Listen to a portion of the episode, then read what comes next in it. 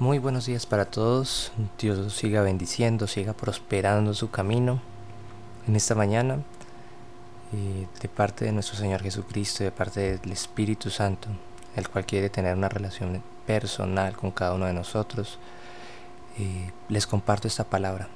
Está en el libro de segunda de Corintios 4:16. Dice, por tanto, no desmayamos antes, aunque este nuestro hombre exterior se va desgastando, el interior, no obstante, se renueva de día en día.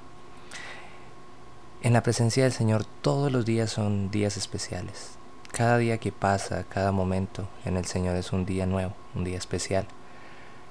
Y aunque, como vemos aquí en la palabra, aunque nuestro cuerpo, con el diario vivir, con el trabajo, con los quehaceres que tenemos, nos vamos desgastando, aunque nuestro cuerpo se va envejeciendo, nuestro espíritu en su presencia, cada día que intimamos con Él, cada vez que estamos en su presencia, se renueva. Eso hace que nuestro espíritu tome fuerza, que nuestro espíritu crezca en su presencia, crezca en Él, podamos aprender a estar en intimidad con Él. Quiero que examines este texto, que lo mires muy detenidamente que cuando estés en la presencia del Señor puedas decirle, Señor, renueva mis fuerzas.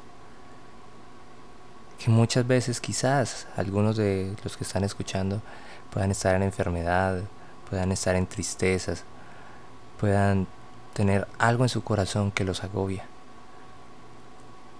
Pero que este tiempo puedan aprovecharlo y puedan decirle, Señor, me siento cansado físicamente, me siento agotado, me siento traicionado, me siento herido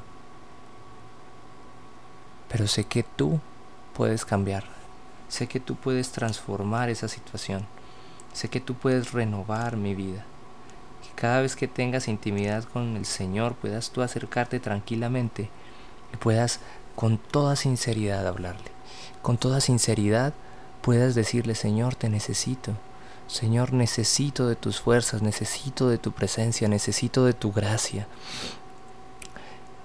y estoy totalmente seguro que Él nunca, nunca negará eso. Él nunca te negará esas fuerzas, nunca te negará esa ayuda. Él siempre estará allí para ti. Siempre estará cerca de ti. Así que, amado hermano, amado amigo, busca el rostro del Señor, busca su presencia, porque en Él hay descanso, en Él hay paz, en Él hay gozo.